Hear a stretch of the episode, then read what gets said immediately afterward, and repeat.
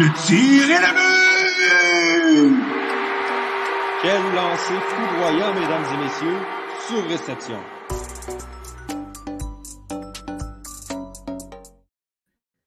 « 34e épisode de Surréception, la balado 100% hockey du Club École qui commence à l'instant. Euh, on a une coupe de certitude à chaque semaine quand on parle de hockey. Euh, premièrement, on va parler des Canadiens de Montréal parce que les Canadiens de Montréal trouvent encore le moyen de, de manière quelconque, gagner des matchs. Tant mieux pour eux. Euh, on sait qu'on va parler euh, des décisions controversées parce qu'il y en a tout le temps dans le hockey, que ce soit l'arbitrage, que ce soit les gagnants de certains trophées, que ce soit des décisions d'entraîneurs prises, whatever. Ça tombe bien, on a eu tout ça dans la dernière semaine. On a un, euh, on a un menu chargé. Et surtout avec ce qui s'est passé dans la dernière journée, je pense que la, journée d'hier du Canadien de Montréal nous a, euh, nous a fait vivre une montagne russe d'émotions par-ci, par-là pour euh, tous ceux et celles qui habitent le Québec. Et même, j'ai le goût de dire au point où on en est, le Canada au grand complet. bref, on va en parler euh, du Canadien. On va parler de toutes sortes d'autres choses aussi. Ne vous inquiétez pas. Sans plus attendre, j'aimerais qu'on accueille euh, Jérémy, Antonin et Victor qui me rejoignent moi-même, Johan Carrière, pour ce 34e épisode de Surréception. Tranquillement, pas vite, messieurs, on s'approche de la fin de, cette saison-ci euh, de la LNH. On s'approche de la fin de ce qu'on pourrait dire la deuxième saison de Surréception également. Mais ça ne nous empêche pas d'être de retour encore une fois cette semaine. Et là, on a l'équipe au complet. Euh, messieurs, comment allez-vous? Très bien, très bien. Toi, Johan, ça va bien? Top shape, comme disent nos amis les anglophones. Quoique là, j'ai le goût de dire, je ne suis pas certain si c'est nos amis. Euh, les anglophones euh, ces temps-ci. Je, je, regarde mon fil Twitter, puis j'ai comme l'impression que les, les, les, Américains, puis même les, les arbitres qui parlent anglais, c'est pas supposé être nos amis. Je pense qu'il y a comme vraiment une division qui est en train de se faire en ce moment. Euh, Chris Lee a l'air d'y être pour quelque chose. Je ne sais pas trop vraiment pourquoi. je pense qu'on pourra en parler euh, un petit peu aujourd'hui. Euh, Canadien de Montréal, on, va commencer avec ça. je pense qu'on n'a pas le choix d'y aller. Match numéro 3 de la série contre les Golden Knights de Vegas hier. J'ai en toute honnêteté, je crois, que je n'ai jamais vu un match de hockey aussi étrange que celui d'hier, surtout en série. C'était le match le plus weird que j'ai vu dans les dernières années. Euh, comment Montréal s'est fait outrageusement dominer presque tout le long de ce match-là, a quand même trouvé le moyen de niveler le score après chaque période, a quand même trouvé le moyen d'aller chercher la victoire. L'arbitrage, on va en parler aussi, et tout ça sans avoir le coach derrière le banc. Vraiment, euh, c'était assez spectaculaire. Victor, toi, peux-tu euh, nous raconter un petit peu le comment toi, c'était quoi ton expérience en regardant cette rencontre-là hier? Ben, je vais commencer par dire euh, rebonjour les gars, parce que ceux qui ont écouté l'épisode de la semaine dernière, mm-hmm. ça savent que j'étais pas là. J'étais en train de me ressourcer sur le bord de la rivière Bonaventure en Gaspésie. Puis c'est vraiment drôle, les gars. Faut que je vous en parle parce que je suis arrivé en, Gaspésie la semaine dernière. Puis tu sais, souvent, quand tu arrives dans une nouvelle ville ou dans une région côtière, tu sors de l'auto, puis ça sent comme ça sent la mer, ça sent quelque chose. Mais quand je suis arrivé en Gaspésie, j'ai ouvert la porte, je suis sorti, puis c'était comme à Montréal. Ça sentait la coupe à plein nez. ça sentait la 25e. On est à 6 victoires. Ben, on est. OK. Là, c'est biaisé, mais les Canadiens de Montréal sont à 6 victoires de la Coupe Stanley. Ils n'ont jamais été aussi proches des grands honneurs qu'en 1993. Pour euh, une petite parallèle, un petit parallèle, une petite statistique intéressante, le match d'hier, c'était la, la première fois qu'un joueur marquait ah. un but égalisateur et le but gagnant en prolongation. Euh, depuis dans les deux Éric Desjardins en 93, ça a passé par année des comparatifs avec 93. au, niveau statistique, je suis d'accord qu'au niveau de l'équipe, il y a de quoi il y a de quoi qui se ressemble. Puis je vais en parler tantôt aussi. Ça ressemble à toutes ces histoires-là. Le niveau statistique, à un moment donné, ça, ça ressemble presque à quand c'était le début des statistiques avancées, où ce qu'on disait, tel joueur est-tel efficace lorsqu'il prend un tir du haut du cercle des mises en jeu droit à 35 secondes de la deuxième période? Ça a quasiment l'air de ça à cette heure de comparatif. C'est ridicule. Ça pour dire que malgré le fait, Johan t'a dit que les Canadiens sont fait outrageusement dominés hier, moi, j'ai pas ressenti cette domination-là du Canadien. Je pense qu'ils s'accrochaient puis qu'ils résistaient, mais ils ont eu leur lot de, ils ont eu leur lot d'occasions. Ils n'ont pas été très volumineux au, nombre des tirs au but. Par contre, les Canadiens ont, eu leur mot à dire tout au long de la rencontre, ont été solides sur, les, euh, sur le, désavantage numérique parce qu'on sait qu'il y a juste une équipe qui pogne des pénalités dans cette série-là. Puis ils font le boulot là, euh, jusqu'à présent en trois matchs. Le, dernier épisode, il n'y avait pas aucun match encore de disputé entre les Canadiens et les Golden Knights, mais en trois matchs, force est d'admettre que ce qu'on remarque, c'est que les Canadiens ont peut-être moins de talent, oui, mais ils ont beaucoup plus de volonté. Il y a un désir de jouer, il y a une hargne, puis les joueurs sont solides, ils se tiennent. Fait ça, c'est la recette pour gagner. Puis c'est ce qui est arrivé hier. Au hockey, tu as besoin d'un mauvais, d'un mauvais, un mauvais bon un mauvais euh, retour, puis ça peut faire toute la différence. On l'a vu avec la passe d'Eric Stahl et avec le cafouillage de Marc-André Fleury. Tu as raison de dire, Johan, que c'est une des games les plus bizarres, mais les Canadiens ne l'ont pas volé hier soir. Je pense qu'il la méritait tout autant que Vegas. C'est ça depuis le, début de la, depuis le début de la série. Les matchs peuvent aller d'un bord ou de l'autre. Pas peut-être le match numéro un où est-ce que Vegas est un petit peu plus différent. Ce que j'aurais à dire là-dessus, c'est que Vegas, au match numéro un, les Canadiens ont essayé de jouer le jeu de Vegas alors que depuis le match numéro 2, les Canadiens jouent leur propre style de jeu, ils ont expliquer leur vitesse, expliquer leur, robustesse, puis ils font extrêmement de, de, contrôle de possession en zone neutre, puis ça fait toute la différence. Tu sais, quand Ben Sherrod et Edmondson arrêtent de la, la pitcher des bains window puis qu'ils font des passes à la palette, ben ça fait toute la différence au monde. Puis il faut leur donner leur part de crédit là, pour les deux victoires qu'on vient d'obtenir, que les Canadiens viennent d'obtenir en, trois jours. Puis c'est pour le mieux. Ça va être un méchant bon spectacle qui nous reste à, voir entre ces deux équipes-là. il y a Guillaume dans les commentaires qui, euh, tu sais, oui, je disais, euh, Vegas a dominé le match, mais je suis d'accord avec Guillaume. Par contre, le Canadien a été la meilleure équipe et de loin durant la période de prolongation. Ils ont vu leur effort euh, en être récompensés pour ça, en effet. Ils ont, dominé la période de, prolongation parce que Vegas n'a pas eu le choix d'ouvrir le jeu.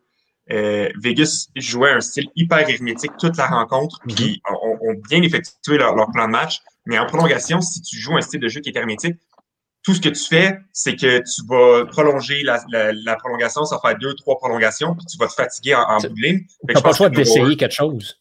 Exactement. Pas le choix d'essayer quelque chose, pas le choix d'ouvrir le jeu. Puis c'est là que les Canadiens ont fait OK, wow, le jeu est ouvert, puis ils ont foncé, puis ça a été une domination complète du Canadien en prolongation. Il y a aussi, je pense que Peter DeBoer doit prendre un peu du blâme sur son dos. Euh, je ne sais pas si vous avez écouté un peu l'après-match hier, mais ce que Renaud Lavoie a apporté était super intéressant. C'est-à-dire que les Golden Knights, comme vous le dites, ont, été en possession de la rondelle pendant tout le match. On jouait un très bon match. on s'entend que si c'était pas de la gaffe de Fleury, c'était une victoire qui était dans la poche pour, euh, pour Vegas. Et là, on arrive en prolongation. Une prolongation qui a été forcée par une seule erreur. Une seule erreur qui ne représente pas le match au complet. Et là, Peter DeBoer change ses trios. Mais pourquoi changer ses trios comme ça quand tu as dominé toute la rencontre? Ça ne fait aucun sens. Ça a, amené à, ça, ça à ce qu'on a là. On a mis des joueurs ensemble qui n'ont pas nécessairement la, chimie que les autres trions ont et Canada a dominé, a gagné. Ben, je pense que quelque chose qui peut expliquer ça, c'est justement, comme on l'a dit, en prolongation, il faut que tu essayes des choses. Et là, manifestement, le top 6 de Vegas, en ce moment, ça ne marche pas. Il n'y a, a, rien qui marche. Il n'y a aucun attaquant du top 6 de Vegas qui a produit quoi que ce soit depuis le début de cette saison-là, euh, de cette série-là, pardon. Stone est invisible, Pacioretty est invisible, Marchesso n'est pas là, Carlson n'est pas là, Tuck n'est pas là. Bon, là, c'est sûr qu'ils n'ont pas vraiment de premier centre comme tel, surtout que Stephenson n'est pas dans l'alignement.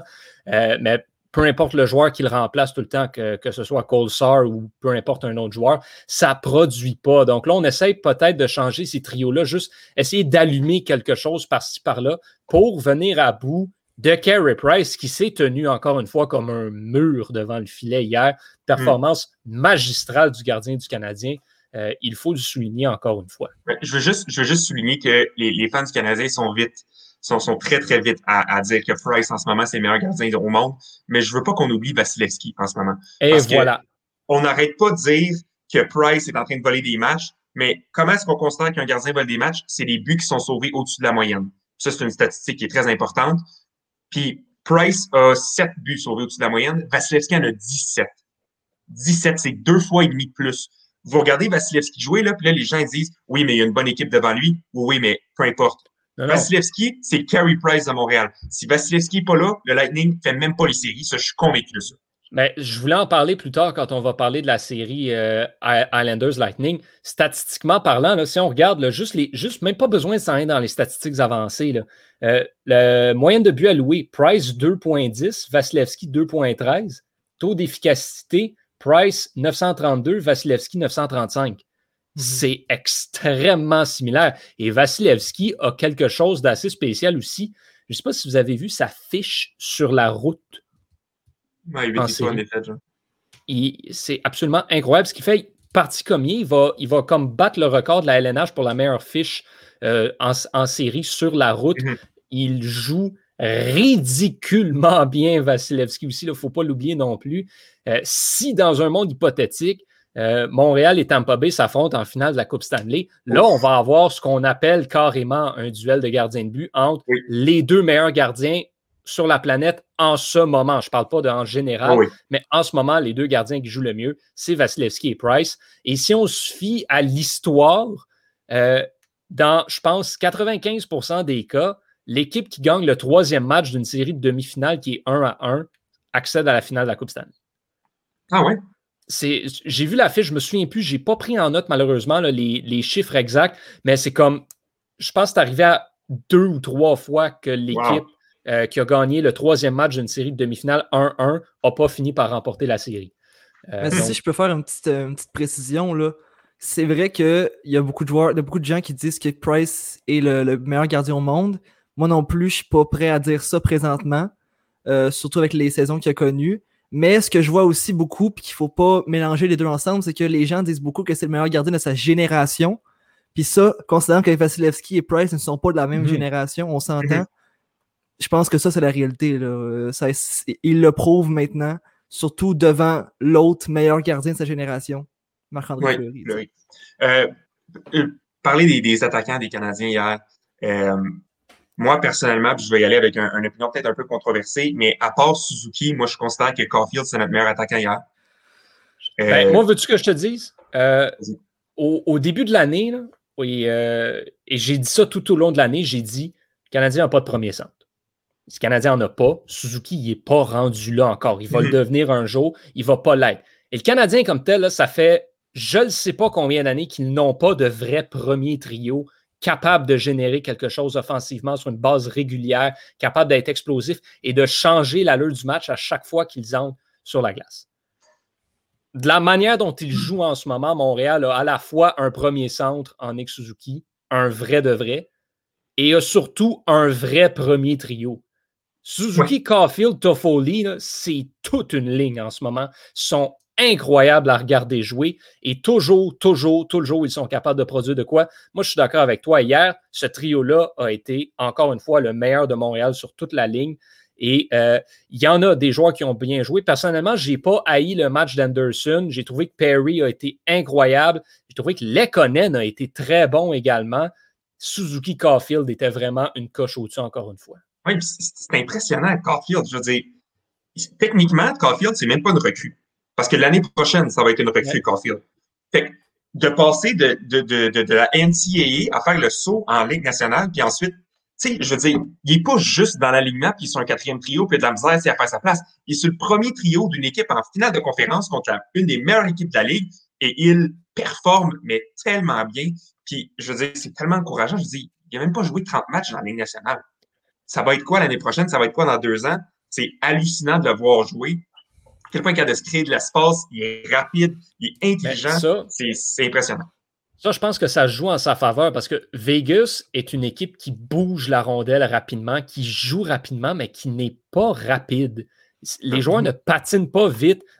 C'est facile pour Caulfield qui a un incroyable coup de patin de ressortir du lot. Puis après ça, je ne dis pas que euh, le fait qu'on l'encense n'est pas mérité, bien au contraire. il performe à 100% il mérite tout ce qu'on dit sur lui. Euh, mais je pense que ça l'aide énormément. Il le sait qu'il a cet avantage-là sur les joueurs des Golden Knights. Et là où il mérite euh, les, les bons commentaires qu'on lui donne, c'est qu'il le voit, il le sait et il le met en pratique. Mais, mais Cole Caulfield a fait aussi quelque chose hier qui m'a fait dire, juste une petite affaire qui m'a fait dire, ce joueur-là a tout pour être un joueur vedette. Euh, est arrivé devant Marc-André Fleury hier en échappé, on sait qu'il a marqué. Mhm. Mais si tu regardes la reprise, tu vois très bien que devant Fleury, il contrôle pas très bien la, la rondelle, mais quand même, tu vois sa palette qui fait ça, ça, ça, ça, ça, ça, ça. Comme ça, Fleury ne sait jamais où il va tirer. Et ça, je trouve Ouais. ça exceptionnel. C'est du niveau, c'est c'est du niveau Austin Matthews, ça. Là, Mais il est sur son revers le trois quarts du temps en plus. Ouais, c'est ça. il, il- il- il- vraiment, il vend à Fleury le fait qu'il s'en va sur son revers. Puis juste Ouais. à la dernière seconde, dès qu'il est rendu, puis c'est même pas juste je retire en arrière puis je prends mon coup, c'est juste, il fait juste la soulever, juste comme ça, Mm. Oups, Mm, par-dessus. Voilà. Fleury n'a même pas passé proche d'arrêter. Fleury pensait qu'elle s'en allait pas de son côté du gant. C'était même pas proche. Et une rondelle qui est pas, pas non plus plat, euh, plate sur la, la glace. Et il réussit à la tirer directement dans le coin droit. C'est- c'est c'est fou. En pleine vitesse, c'est comme ah, Ah, c'est ça. nasty. C'est un, un- un excellent jeu, donc je suis, je suis d'accord, ce, ce trio-là a vraiment été euh, excellent hier. Contrairement au euh, Guillaume qui le, qui le souligne encore, là, un but par un attaquant des Golden Knights en trois matchs, c'est euh, c'est deux buts. Euh, par contre, le Ro- Roy et Yann Mark sont, euh, sont tous les deux des attaquants, mais, mais quand même, c'est une chance que les défenseurs de Vegas s'impliquent parce que c'est ce qui fait la différence là, en ce moment dans, euh, Yann Mark a été acquis à la date limite des transactions. Là, je veux dire, une chance qu'il est là, une chance qu'il y a ce but-là, puis une chance que Pietrangelo est là, parce que sinon, ça fait dur du côté de, du, du noircissage de la feuille de pointage. Oui, effectivement. Et on a un autre commentaire de Pierre-Luc Lavallée qui parle de, de l'infériorité numérique euh, de, j'imagine, les Canadiens de Montréal. Euh, Victor t'en parlait tantôt. C'est euh, c'est un point qui est important à souligner. Montréal qui, euh, ben, on peut en parler. Là. Hier, bon, je, je suis la- je vais être la dernière personne à chialer sur le fait que les arbitres penchent d'un bord ou l'autre. Je vais toujours défendre le travail des arbitres. Hier, par contre, c'était vraiment moyen. Euh, et Montréal s'est fait appeler quand même beaucoup de punitions. Quand on regarde les punitions qui n'ont pas été appelées dans ce match-là, on peut remettre en question la décision d'en appeler certaines euh, durant la rencontre, mais qui, peu importe au nombre de fois qu'ils se retrouvent en désavantage numérique face à une équipe qui est très solide et qui a un bon avantage numérique en Vegas, c'est encourageant pour cette équipe-là. C'est n'est pas juste le travail de Price là, de- dans- en désavantage numérique. Dano est bon, Lekonen est bon, les défenseurs sont bons, tout le monde fait sa part. tant qu'à être sur le, le sujet des arbitres, je pense qu'on on va se lancer, parce que je pense qu'on a tous bien Oui, des choses ben, sur le sujet. Je peux Vas-y, juste dire euh, un mot? Juste euh, parce que je me suis fait euh, envelopper ces statistiques, mais Canadiens, pour le moment, ont une efficacité de 102,4% en désavantage numérique. Ouais. Comme ils ont accordé trois buts, mais ils en ont marqué quatre. Puis, euh, ils n'ont pas accordé de but, je pense, dans leurs 28 dernières de- désavantages numériques. Donc, euh, tu peux enchaîner sur le travail des arbitres, mais ça, quand tu as une efficacité de désavantage plus que 100 c'est. C'est c'est assez, ouais, c'est assez impressionnant. Euh, pour moi, personnellement, les arbitres, je, je trouvais que c'était gênant pour la Ligue hier. Euh, c'était embarrassing, vraiment. Là. Euh, Puis surtout devant Gary Bettman. Je veux dire, Gary Bettman, je sais pas s'il a besoin de lunettes, là, mais il, il voyait la même game que nous. Là. Puis Ben- c'est lui le boss. Fait qu'est-ce qui l'empêche d'aller voir les arbitres et de dire Hey, qu'est-ce que vous faites, là, Chris? C'est quoi, c'est quoi ce Ben, message-là? Ben, mais je pense que ça, par contre, faut- tu sais, je pense que Gary Bettman là, était au match. Je pense pas qu'il peut intervenir dans la rencontre, descendre en bas, aller voir les arbitres et dire Hey, qu'est-ce que vous faites? Parce que là, je pense que ça, ça devient un, un autre paire de manches. Mais je pense qu'assurément, il y a peut-être juste un. Comment dire, un, un- débrief qui doit être fait. Il faut qu'il y ait une discussion. Euh, parce que c'est c'est pas juste dans le match de hier. Oui, hier, OK, ça c'était vraiment ridicule, l'arbitrage. Mais l'arbitrage en série, c'est tout le temps ça. C'est tout le temps. Moi, je ne suis pas un fan de l'arbitrage des séries. Personnellement, Ouais. Euh, je je comprends l'idée de laisser plus jouer puis que ça devienne plus difficile, mais à un moment donné, là, Non, Mais de laisser, de, la- de laisser le jeu être peut-être plus physique, plus solide, ça, à la limite, je peux comprendre. Mais de manquer des, des appels qui sont flagrants, comme je pense par exemple au, euh, au but du Lightning, le deuxième but du Lightning dans le dernier match, il y a sept joueurs sur la glace du niveau Ouais. du Lightning. Là. Il n'y a personne qui s'en rend compte. Et le Lightning marque et malheureusement, on ne peut pas aller en appel contre ça. Et- je veux dire, faites, faites votre boulot. Vous avez des, des- des arbitres, quatre arbitres sur la glace. De, regardez, là. Puis dans le deuxième match également, la, la punition d'interférence sur le gardien donnée à Braden Point quand il s'est littéralement fait pousser sur le gardien des Highlanders. Ah, Eh, c'est pathétique.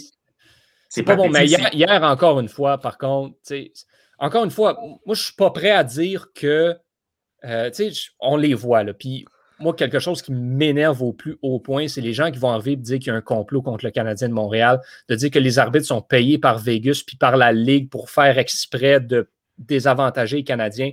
Ça, je m'excuse, là, c'est n'importe quoi. Hier, là, Montréal n'était pas dans le coup. Ils étaient en retard sur la majorité des jeux. C'est sûr que tu vas te faire appeler plus de punitions.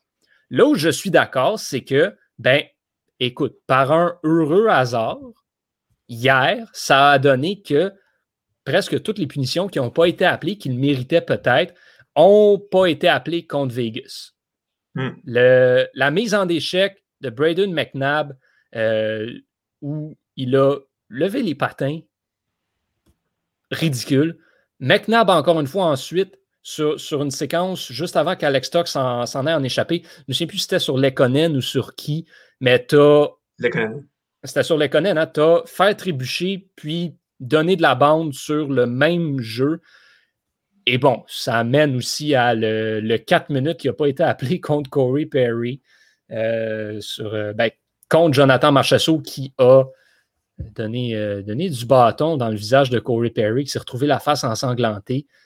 Mais je ne peux pas dire, puis je ne peux pas être d'accord avec les gens qui disent que les arbitres sont contre Montréal. Hier, tu regardes ça, puis oui, OK, il y a beaucoup d'appels qui n'ont pas été faits en faveur du Canadien, mais à un moment donné, il faut prendre en considération le fait que Montréal est en retard sur beaucoup de jeux. Ça, ça joue dans la balance, ça également. Donc, OK, Chris Lee est peut-être un mauvais arbitre en général. C'est pas un arbitre qui, quand il va, lui, Chris Lee, il n'embarque pas sur la glace le soir en se disant Moi, là, je vais tout faire pour que Montréal perde. Ça, c'est juste absurde. Euh, je pense que tu as sûrement raison. Je pense que tu as sûrement raison. Euh, mais c'est difficile, je pense, pour les partisans et moi-même de me dire, en voyant la partie qu'on a vue hier, qu'il n'y a pas un, un, tu sais, de la magouille. Ben, je comprends. C'est difficile. Mais je pense que tu as sûrement raison. Mais je, peux affaire- pas En tout cas, si c'est ça, si c'est vraiment ça, et là, c'est un gros si, Mhm. Cas-là. ben, il, il- faut qu'il se passe quelque chose. Puis- la- la- L'affaire que je veux pointer, par exemple, c'est en première, la première partie, les deux premières parties de Vegas contre Colorado. Vegas a écopé de 13 punitions. 13. Peter DeBoer, à sa conférence de presse, a chialé sur le travail des arbitres. Depuis ce temps-là, en 6 rencontres, 10 punitions, dont 4 que c'est la rondelle par-dessus les estrades. Donc, c'est une punition par rencontre qui sont pas des punitions de, de, de, de rondelle ou de peu importe. Une punition par match en série, soit t'es, soit Détroit de 2002, ou soit les arbitres font pas leur Ben ça, c'est l'arbitrage des séries et c'est exactement ce que je déplore. C'est- ridicule. Par contre, je dois dire que, euh, on parlait beaucoup de Braden McNabb. Euh, moi, hier, j'ai écouté le match en anglais. Pendant l'entracte à, Sportsnet, Cassie Campbell a soulevé euh, un point à un moment donné où elle parlait du timing des mises en échec de Braden McNabb, qui était impeccable. Mis à part, tu sais, quelques par-ci, par-là, à part le- la mise en échec, comme j'ai dit, je me souviens plus sur quel joueur encore une fois. euh, Suzuki? non, pas, pas celle sur Suzuki. Celle sur Suzuki, Lekonen. honnêtement, c'était clean. Je pense que c'était encore sur Lekonen où euh, il avait la tête penchée vers le bord de la bande, puis McNabb a Ouais, littéralement, ses patins ont quitté la glace. La tête qui est allée s'effoirer dans la bande, ça, c'est une punition. Mais le reste des mises en échec de McNabb, je pense pas qu'il y en a une dans ce match-là qui méritait une punition. Pourquoi? Parce que c'était juste tellement bien exécuté à chaque fois. Oui, ça faisait un gros impact, mais c'est ça, les mises en échec au, Ah oui. les mises en échec au hockey. Le, hit sur Suzuki est, textbook, là, il est parfait. Absolument. il vient casser un jeu, il vient casser une, une opportunité de ben, pas de marquer parce que c'est en zone neutre, mais c'est le hit que tu apprends aux défenseurs dans le, dans le midget 3A. Mm-hmm. Mais, mais en perspective, c'était une erreur de McNabb de faire cette mise en échec-là parce que ça a fouetté Suzuki, puis pas juste un peu. Là. Suzuki a joué toute une rencontre hier. Là. Euh, puis je pense que la, la, la, flitch, la, la, switch, elle a flippé quand il s'est fait frapper. Je pense qu'il s'est relevé. OK, non, non, non, moi, moi c'est assez. Il a levé son jeu d'un cran. Puis, Montréal a réagi de la meilleure façon possible hier. J'avais parlé du, du but de Caulfield, comme quoi c'était impressionnant. Mais le jeu de Suzuki avant, mm-hmm. il vient couper la ligne de tir, bloque la rondelle, puis réussit à la passer entre le défenseur puis la mettre sur la palette à Caulfield. Une passe de, de, de, quasiment 50 pieds. Ça, mm. c'est du ça, c'est de l'intelligence, c'est du, du hockey IQ through the roof. C'est pour ça que, que, je pense que Suzuki, ça va être un joueur de points par match en Ligue nationale. Mais là, on n'est pas là pour parler du potentiel des, jeunes joueurs du Canadien, mais comme Johan dit, on ne pensait pas avoir un premier centre en Suzuki au début de la saison. Puis là, on se retrouve pas on se retrouve non seulement avec un bon centre, mais un bon premier centre qui pourrait être facilement parmi les 10 meilleurs de la Ligue nationale, tellement il est intelligent et il est bien entouré. Ah oui. Hmm. Je, suis d'accord. Si on peut revenir à l'arbitrage, juste juste, je, quoi dire, c'est que les partisans du Canadien puis les partisans de la LNH en général connaissent leur sport. On s'entend, là, tu On débattra peut-être pas sur les partisans du Sud, peut-être ceux qui étaient à Vegas puis qui se lassaient le ballon dans le match numéro 2. peu, importe, là, mais je pense que ceux, du, du Canadien connaissent beaucoup le hockey. Puis s'il y a un doute qui est créé, puis si on est. tous les partisans sont sur Twitter pour dire la même chose, je veux dire, généralement, c'est qu'il y a un problème. Je veux dire, on peut pas tasser euh, ce doute-là au niveau de la LNH. Il y a un problème au niveau de Chris Lee. Il y a un problème au niveau de l'arbitrage en série. Il faut, il faut regarder ça. Je comprends ton, point, euh, je comprends ton point, Johan. Il n'y a sûrement pas de complot. Mais si on pense qu'il y a un complot, c'est qu'il y a un méchant problème. Ben, moi, honnêtement, euh, moi, hier, ce qui m'a frappé, c'est que moi, pour moi, je peux pas considérer sais, dans ce que tu dis là, quand les partisans sont d'accord puis ils disent Ah, il y a un problème, il y a un problème. Moi, pour moi, tous les partisans du Canadien, je dis bien tous les partisans du Canadien n'ont aucune valeur dans cette équation-là. Parce que je considère que c'est biaisé, il y a conflit d'intérêts. Même chose pour les partisans de Vegas. Hier, tu avais des partisans de partout à travers la Ligue. Ben, c'est ça. Qui, qui décriaient cette situation-là. Et là, ça vient changer la donne je pense que ce qu'il faut prendre en considération, c'est euh, est-ce que Chris Lee est un assez bon arbitre? Est-ce que c'est un arbitre en qui tu as assez confiance pour qu'il arbitre un match de demi-finale de la Coupe Stanley? Tu sais, durant la saison régulière, des fois. je ne pas confiance pour qu'il arbitre une partie de Des fois, tu as six matchs en même temps durant la saison, tu as besoin de plus d'arbitres. Là, on mm-hmm. s'entend, là, des arbitres, il t'en faut quatre en demi-finale donner un petit peu de repos par-ci par-là, mettons 6. Est-ce que Chris Lee est un des six meilleurs arbitres de la Ligue nationale de hockey? C'est ça la question qu'il faut avoir. C'est un des pires. C'est un des pires. Puis je, veux juste mentionner, parce que oui, c'était le spectacle Chris Lee hier, puis oui, on le blâme sur le high stick de Perry qui n'a pas été appelé, mais les juges de ligne peuvent aussi appeler des bâtons élevés. Et les quatre, les quatre arbitres, les quatre zébrés sur la patinoire ont fermé les yeux sur ça alors que Perry sur avec du sang, il n'y a personne qui a sifflé. Fait que oui, Chris Lee t'a blâmé, mais les trois autres, ça fait ça. Francis Lavallée nous pose la question est-ce que, est que vous pensez que la coupure au nez ignorée va forcer la Ligue à suspendre ces arbitres-là pour le reste des séries? Non. Non, parce que l'année passée, dans les séries, c'était aussi Chris Lee qui arbitrait le match où Gallagher s'est fait briser la mhm. mâchoire, puis il n'y a rien qui a été appelé, euh, puis il n'y a rien qui a changé. Chris Lee a continué d'arbitrer la, Ligue nationale de hockey, c'est la Ligue du statu quo. C'est le Parti conservateur du hockey.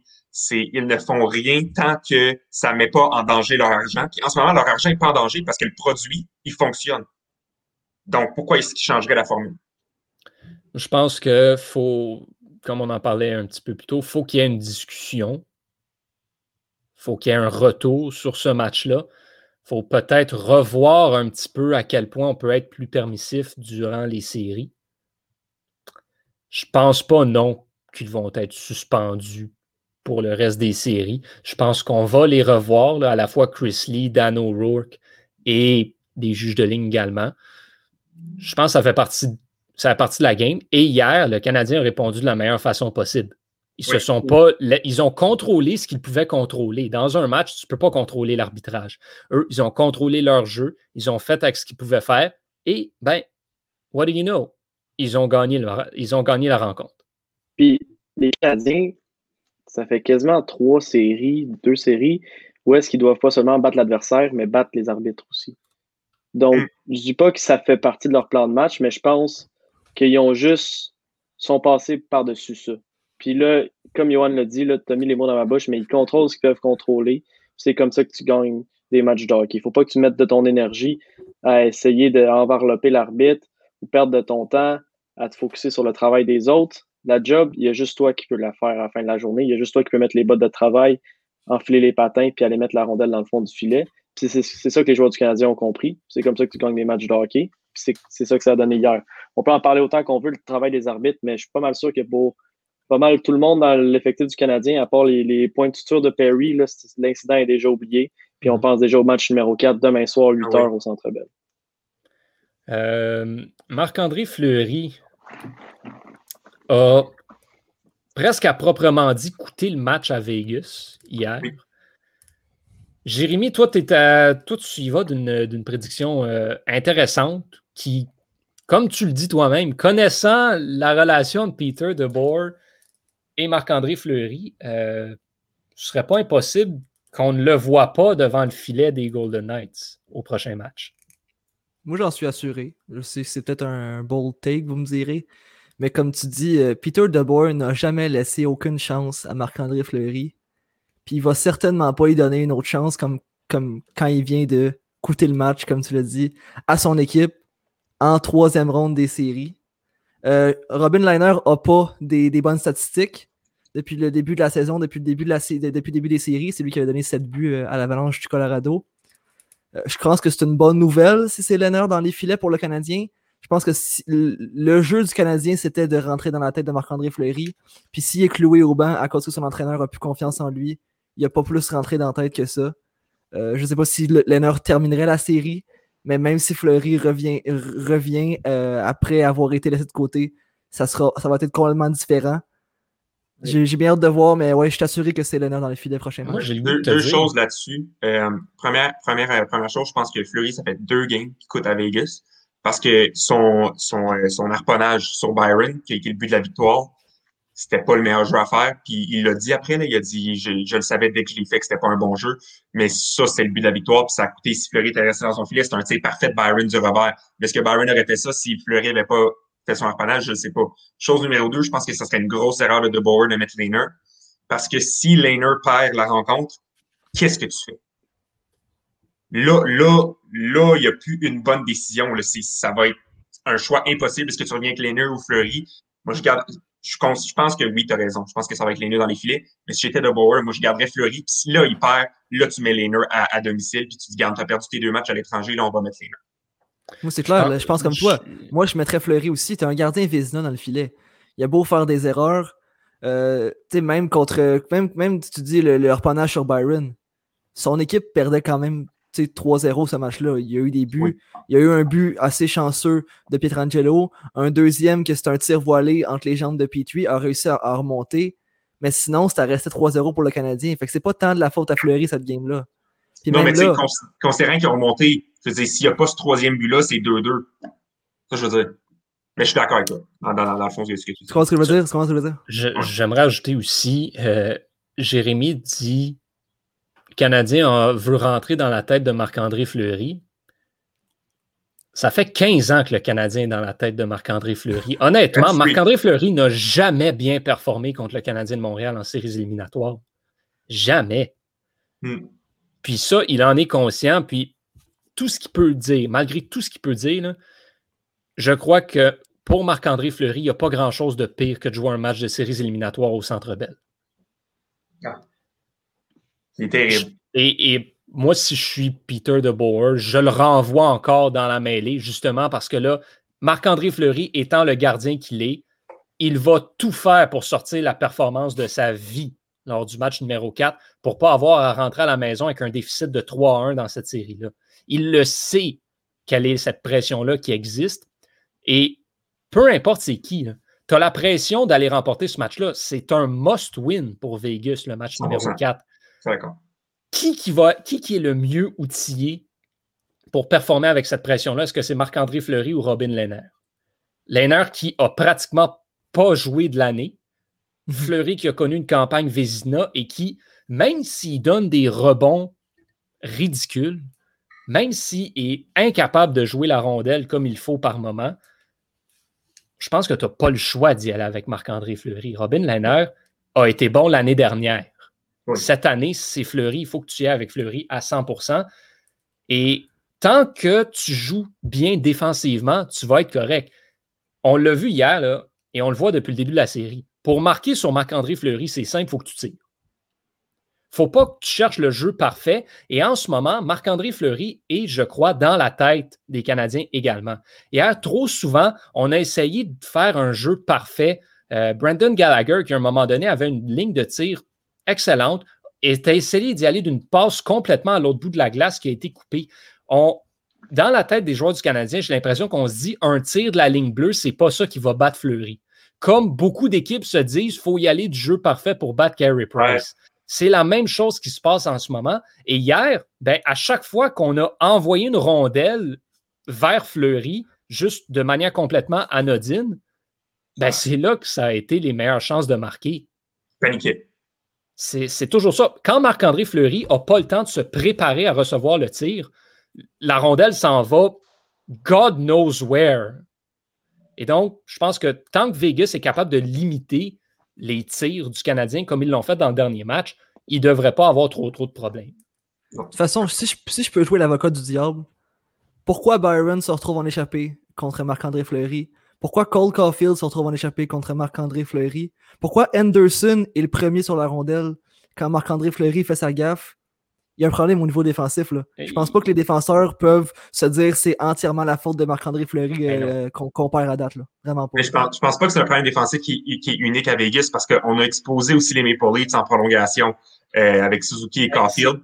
Je pense que c'est parce que Caulfield il est tellement petit et il est tellement shifty que tu le perds, comme quand tu perds tes clés dans la brousse. Là, puis là, tu le cherches dans, dans, dans l'herbe longue, là, tu ne les trouves plus. C'est un peu ça, tu ne vois plus la glace. C'est le moment donné que tu te retrouves, puis oh, il est en échappé, oh, là, on est dans le fond du filet. Ben, tu, tu l'as dit, c'est le jeu beaucoup trop ouvert. Les défenseurs, c'est pas à travers le centre qu'ils vont relancer le jeu. C'est à travers les ailes. C'est c'est ceux qui vont de base laisser beaucoup plus de place au centre pour essayer de couper le jeu, mais tu exposes tout le centre. Il suffit que tu aies un joueur rapide comme ça qui fait juste se placer dans le milieu de la glace, un joueur explosif contre un défenseur qui est à reculons. Ouais. Parce que là, 1 plus 1, ça fait 2. Si c'était pas Anderson qui prenait la rondelle, c'était Byron. C'était les deux qui étaient remis sur la rondelle. ouais. Voilà. Toute une passe de code-code aussi. Absolument. Ouais, vraiment. Mais t'as raison, euh, Antonin, ça arrive tellement souvent de perdre ses clés dans la brousse. C'est vraiment un, fléau. Euh, c'est des choses qui arrivent. Euh, il y a une autre série qui se poursuit.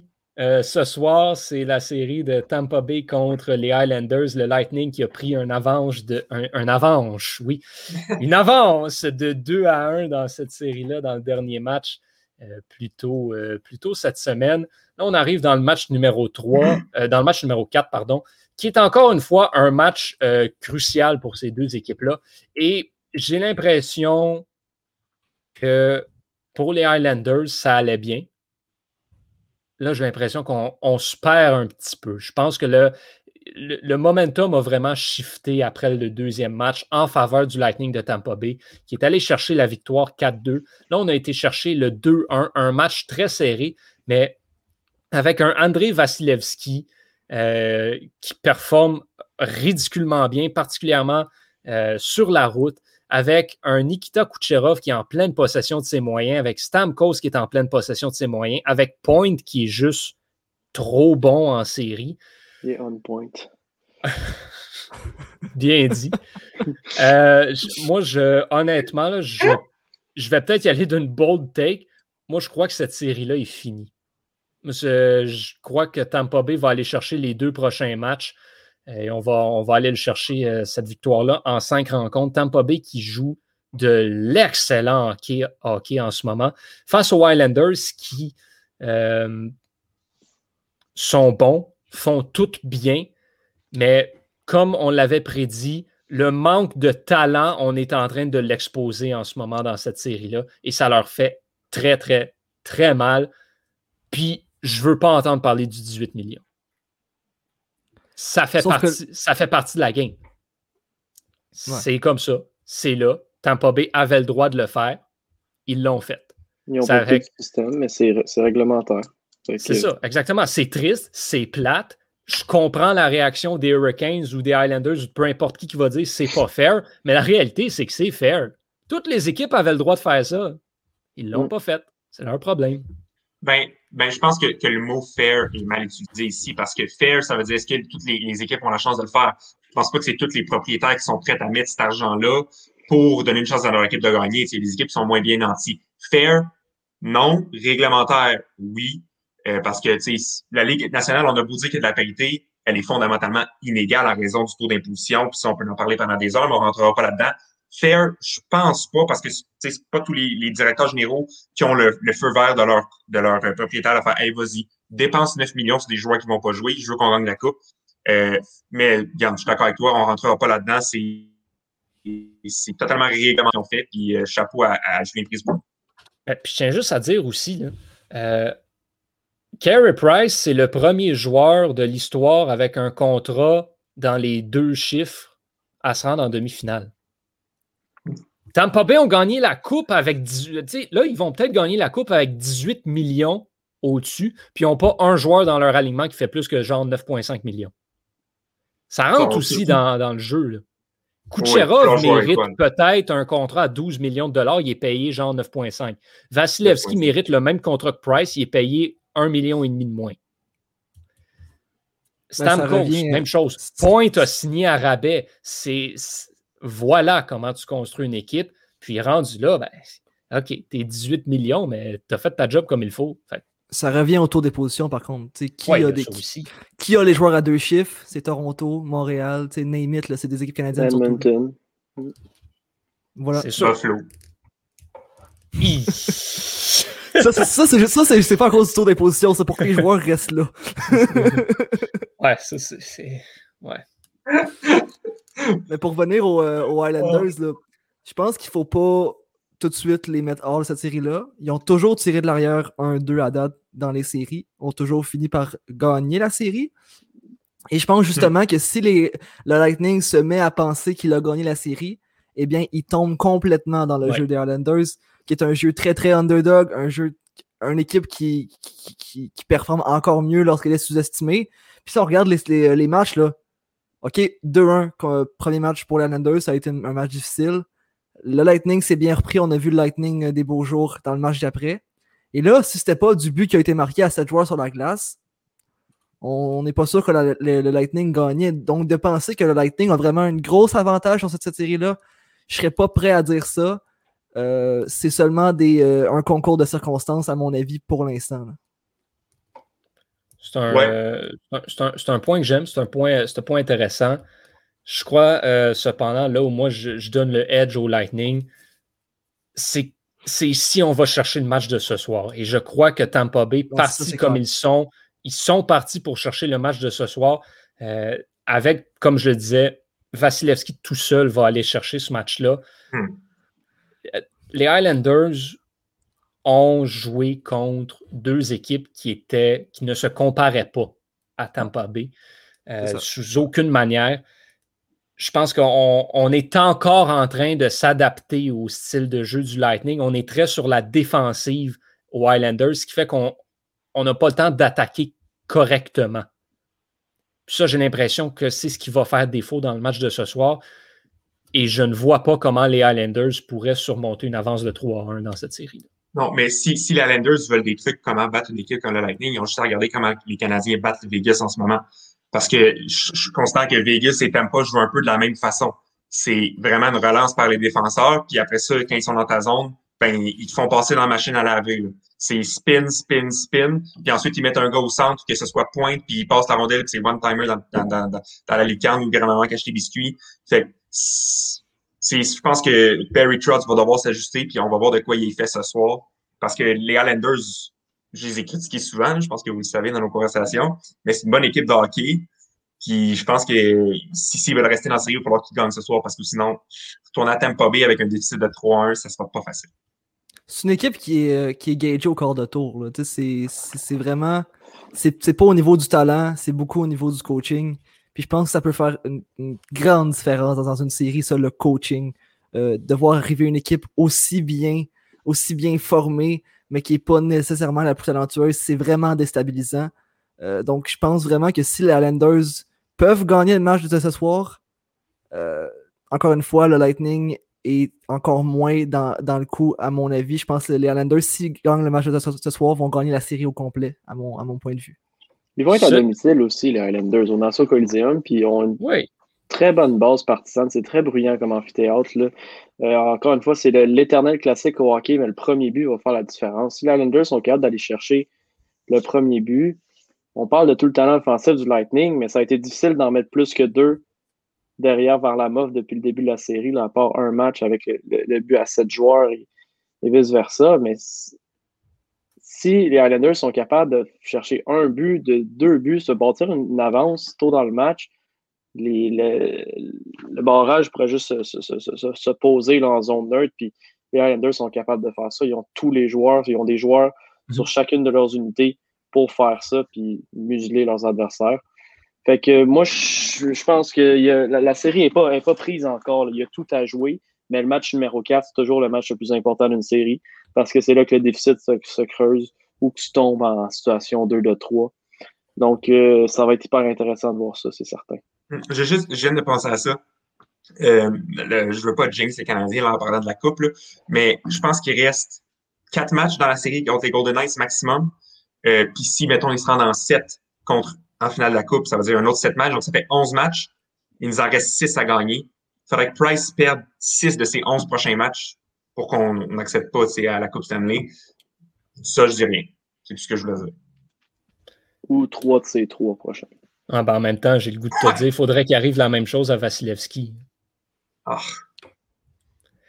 en tout cas, euh, bref, on parle beaucoup du coaching des Highlanders, par contre, mais ça, encore une fois, je vais donner des points au Lightning. John Cooper, c'est pas un 2 de pique. faut vraiment pas l'oublier. Cette série-là, et surtout le match de ce soir, va se jouer derrière le banc. Hmm. Parlant de derrière le banc et d'entraîneur-chef, c'est Rod Brindamour qui a remporté le trophée Jack Adams. On l'avait donné à Dean Everson la semaine dernière, mais regarde, Brindamour a fait de l'excellent travail. Je pense que c'est entièrement mérité. Mais Victor n'était pas là la semaine dernière. Alors, quel a été. As-tu des commentaires à donner sur cette, cette victoire-là? Ben, je pense que c'est une belle nomination, c'est un, prix bien mérité. Mais euh, il, y avait, il y avait des beaux outils sous la main là, pour, euh, pour bien travailler. Je l'aurais peut-être donné à Joel Kenville de mon côté. Je ne sais même pas s'il était dans les nominés.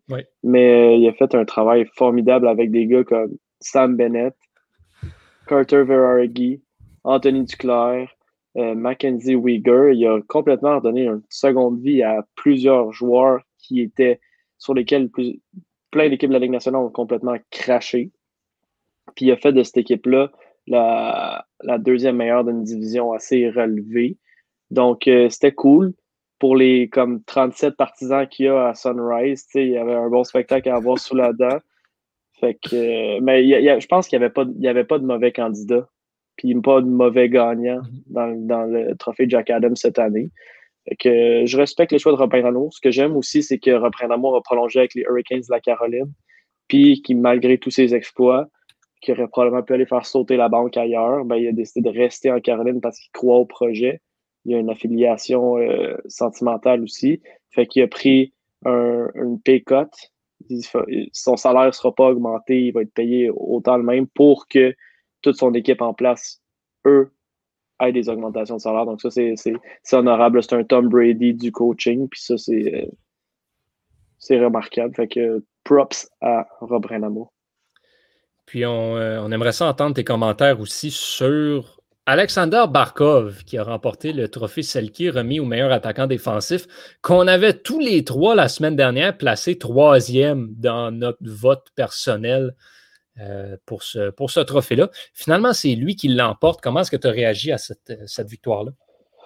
Bien, je trouve ça toujours un peu biaisé comme, comme, comme trophée, le Frank G. Selkie, parce que les meilleurs attaquants défensifs, c'est aussi des attaquants qui sont explosifs offensivement. Stone, une saison du tonnerre, Bergeron joue sur la danger line, puis Barkov, ben, il joue avec Huberdo, puis il fait du un point par match. Si tu veux vraiment un, attaquant défensif, il, peut avoir euh, mm-hmm. des Joel Armia, c'est plat, des Joel Eriksson Eck, des Dano. Il y a beaucoup de joueurs à caractère purement défensif qui mériteraient un Frank Dusaki, mais il y a un petit peu un côté glamour à ce trophée-là.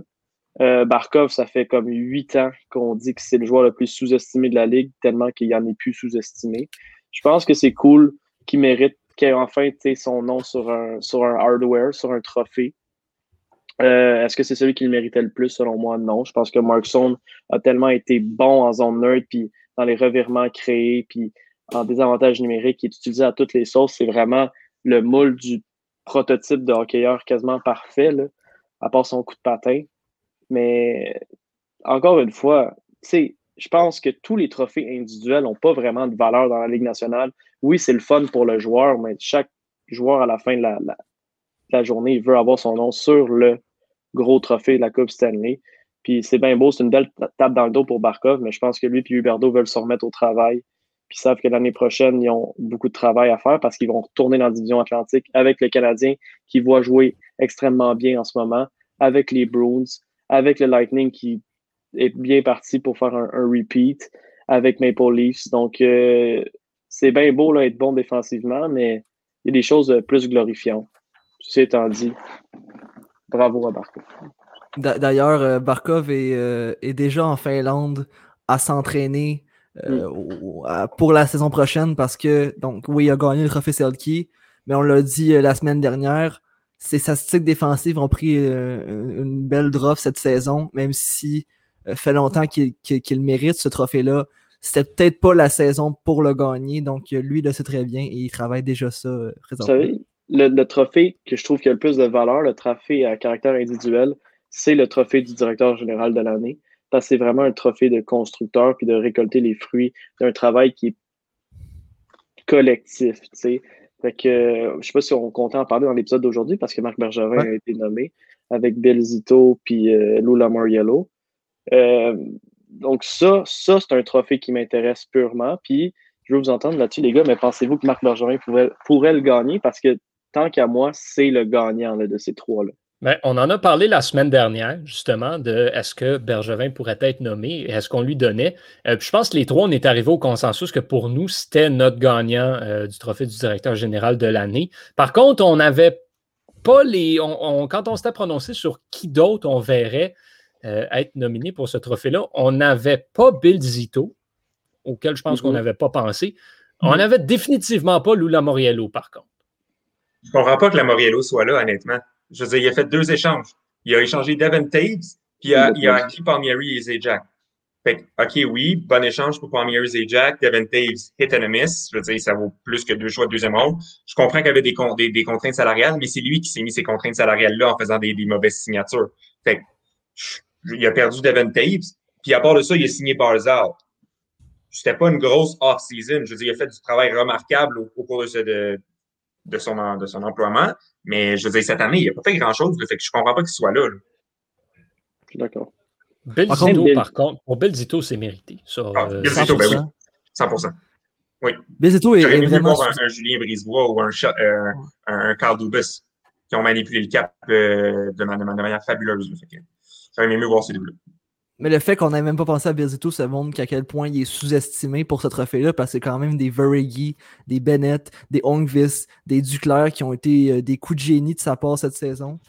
Hmm. Euh, par contre, je le donne quand même à Bergevin, même si euh, Zito a été rajouté cette fois-ci, à cause du fait que les joueurs que Bergevin est allé chercher ont prouvé, même en série, qu'ils peuvent faire la différence, tandis que Zito, ça n'a pas été le cas. moi, je pense que ce qu'il faut prendre en considération, c'est Joel Kenville est en nomination pour le Jack Adams.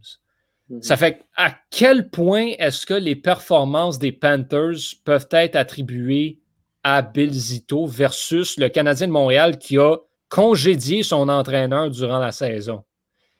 Donc, pour moi, je pense que le, succès de Montréal est plus imputable à Marc Bergevin que celui des Panthers l'est à Belzito. Mm. Et c'est comme ça que j'évalue euh, ce trophée-là. Puis c'est pour cette raison-là que je le donnerais à Marc Bergevin cette année. Entièrement d'accord avec ton point. Mm. Victor, est-ce que tu avais autre chose à, rajouter, toi, qu'on n'a pas entendu la semaine dernière? Ben, c'est oui, c'est des bons coups, du clair, Varegi et tout, mais il les a pas signés. Il n'a pas signé Carter Varegi et puis il s'est dit ce gars-là va me compter 30 buts. Je pense qu'il l'a signé pour sa profondeur, puis le gars est arrivé au camp d'entraînement. Je pense que c'est un travail plus d'introspection, puis il faut donner le crédit à Carter Varegi. Là, Belzito paraît pour un génie, mais c'est comme Marc Bergevin, quand il est allé chercher Eric Stahl, il savait qu'il allait chercher son centre de quatrième trio. Il savait pas que trois rondes d'un série, ça allait être un de ses top 5 scoreurs de playoff. je pense qu'il faut donner le crédit d'info aux joueurs. Puis ça, il y, a, un côté qui revient à l'entraîneur, comme, comme Johan a dit. Puis Joel Kenville a juste vraiment revigoré ces joueurs-là. Il leur a donné une deuxième vie. Bergevin, tandis que lui, il a construit ce club-là, puis il a cru en son projet. Puis là, on, récolte un peu les fruits à Montréal de, ce qu'il a fait, de A à Z pratiquement, parce que le club qui a hérité, il, y a, quand même un bout, là, mais c'est méconnaissable de ce qu'il y a en ce moment-là. Les seuls partis qui restent, c'est Gallagher et Price, deux joueurs qui auraient pu être échangés, à qui Bergevin aurait pu pas faire confiance, puis là, ben, ils sont là dans sa recette gagnante. Fait que tout, tout seigneur, tout honneur.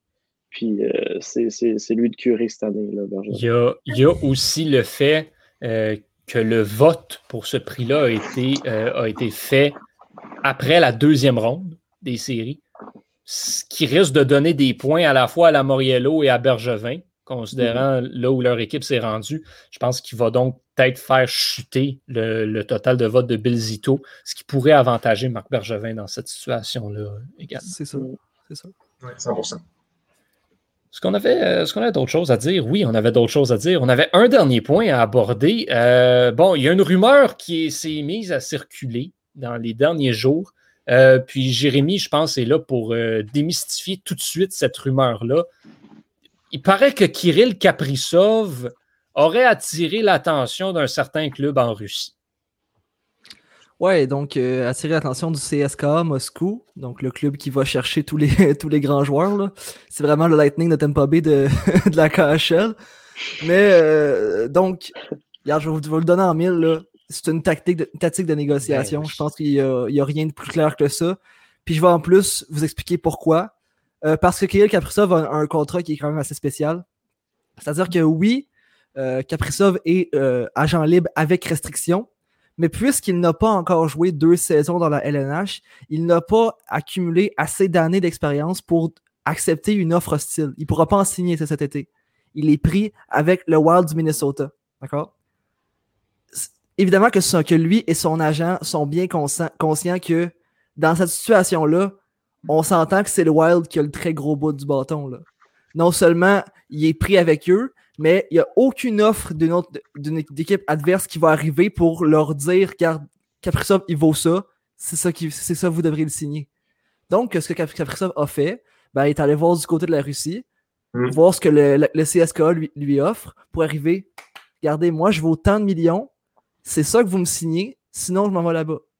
Donc, il n'y a, rien de plus clair que ça au niveau euh, du contrat de, de Kaprizov, à mon avis. C'est seulement pour arriver avec une offre similaire à laquelle le Wild va pouvoir euh, sur laquelle le Wild va pouvoir se baser pour signer le, jeune joueur. C'est un petit peu la même chose avec Moscou parce que c'est le CSKA Moscou qui détient les droits de Kirill Kaprizov, donc il ne peut pas aller signer ailleurs en KHL non plus. Donc c'est vraiment ces deux options-là. C'est sûr que Moscou va ouvrir le chéquier pour, euh, pour essayer de l'amener. Donc, ça fait monter les enchères euh, au Minnesota. Puis également, le dans les rumeurs, on mentionnait que euh, Kirill Kaprizov est en Russie en ce moment. Euh, mhm. ben oui, il vient de là-bas, gang. Il ne va, pas passer, va pas passer son été au Minnesota, là, je suis désolé. Puis en plus, je pense qu'il y avait un, il y avait un beau-frère qui se mariait, ça, qui était là pour ça, entre autres. Euh, oui, oui, à chaque année, on le voit. Marc-André Fleury, Jonathan Huberdeau viennent passer l'été au Québec. Mais oui, j'espère, fallait s'y attendre. Fallait s'y attendre du côté de Kaprizov et son agent.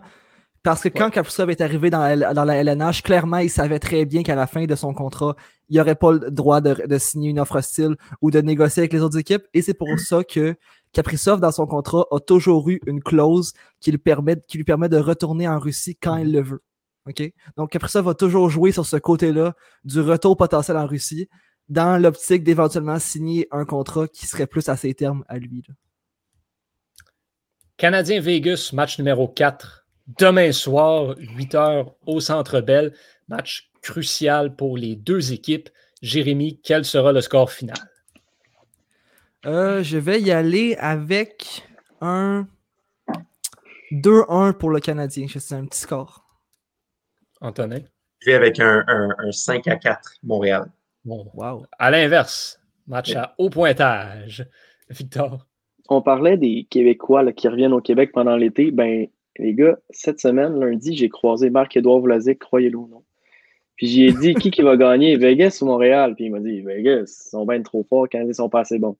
Fait que juste à cause de ça, Marc-Édouard, je sais pas si tu nous écoutes à la maison, mais je vais parier contre toi. Puis demain, les Canadiens, dans leur forteresse de 3500 chevaliers, ils vont gagner 4 à 2 contre les Golden Knights. Écoutez, messieurs, Oh non. Je vais peut-être. Euh, oh non. Je vais peut-être l'histoire, mais je pense que je vais faire quelque chose que je n'ai genre jamais fait à surréception. Ça veut dire que le Canadien va l'emporter. Non! Non! Moi, je change, Johan! Change, change, Johan! en toute honnêteté, je crois que Montréal se doit de bien rebondir, va vouloir le faire. C'est ce qui est sur, euh, c'est ce qui est sur la ligne. C'est ce qu'il doit faire.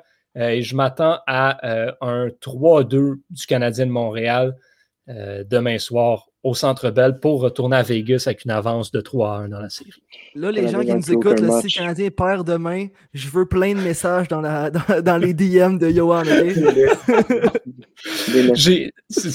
on, a, on, a, une conversation entre amis avec des gens du club école et, euh, j'arrête pas d'envoyer des gifs de Chance, la mascotte des Golden Knights de Vegas, pour niaiser tout le monde qui est tout le temps Let's go Canadien, Let's go Canadien. Euh, ça fait que c'est vraiment un peu tout le temps ça. Puis je l'ai fait avec Winnipeg, je l'ai fait avec Toronto. Euh, c'est J'essaie de contre-jinxer le Canadien. Continue. Mais là, regarde, euh, je vais y aller quand même. Ce que je pense vraiment, là, à chaque fois que j'ai fait mes prédictions à sur-réception, c'est ce que je croyais pour vrai qu'il allait arriver. C'est ce que je crois qu'il va arriver aussi. Montréal, euh, Montréal va l'emporter demain, je crois. Sur ce, ben, on va voir si ça s'est réalisé ou pas. On va voir si euh, la semaine prochaine, on va savoir si le, le Canadien s'en va en finale de la Coupe Stanley ou pas. Ben euh, non. parce que le septième match aurait lieu samedi. Ouais, donc, euh, on, soit une des deux équipes va être rendue en finale, soit on sera à l'aube du, euh, match ultime. Ça garantit quelque chose d'intéressant en pas peu dire comme ben épisode. donc, on se donne rendez-vous la semaine prochaine pour l'épisode 35 de Surréception à la maison. Jérémy, Antonin, Victoire, merci beaucoup pour votre participation cette semaine. Très hâte de vous reparler la semaine prochaine pour savoir ce qui va en être arrivé avec ces séries-là qui vont se conclure vraisemblablement dans pas très, très longtemps. Sur ce, ben, à la maison, portez-vous bien. Au nom de toute l'équipe, je suis Yohan Carrière. Je souhaite de passer une excellente semaine et on se reparle très bientôt. Salut tout le monde.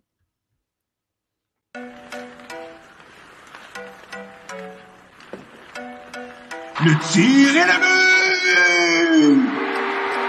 Quel lancer foudroyant, mesdames et messieurs, sur réception.